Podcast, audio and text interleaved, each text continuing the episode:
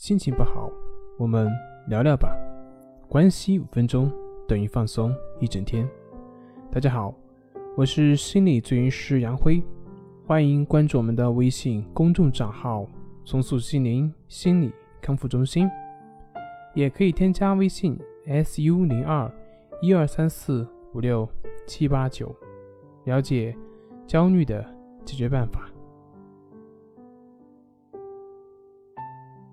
今天要分享的作品是如何做到接纳。在具体的咨询过程中，很多患者呢都了解到要接纳他们的症状。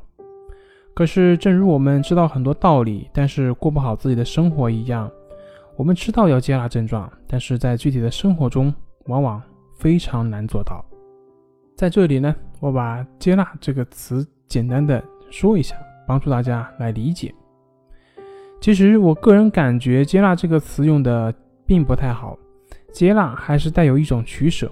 我们用平等心是比较恰当的。这里面的意思就是，对于所出现的一切都保持顺应，对，不管是我们的念头、情绪，或者是躯体感觉等等等等，都不去与之纠缠、分析以及判断，让它自然而然。那一般人在实践过程中可能会出现什么样的一个误区呢？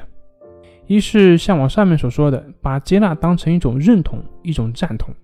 从字面上的解释，很多人会把接纳当成一种对于某种事物或者是现象的评价以及看法，会认为接纳就是喜欢或者是认同这个事物的现象。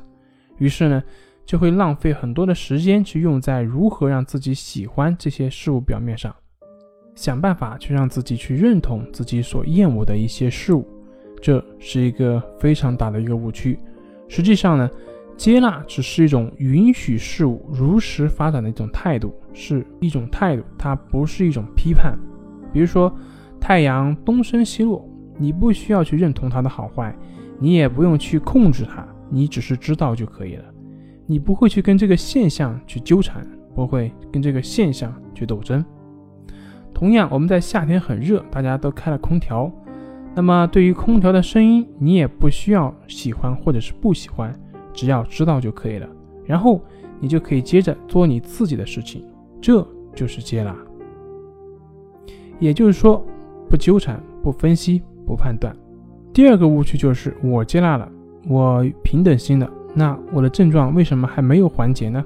实际上，这种心态本身就不是接纳，这只是把接纳作为消灭症状的一种手段而已，是想着快速让症状消失。那么，这已经不是这个接纳本身的意义了。真正的接纳，就是对于你身上出现的任何现象，都只是保持不分析、不纠缠、不判断，不期盼它早点走，也不期盼它一直保存下去，这才是正确的态度。其实，接纳是很简单的。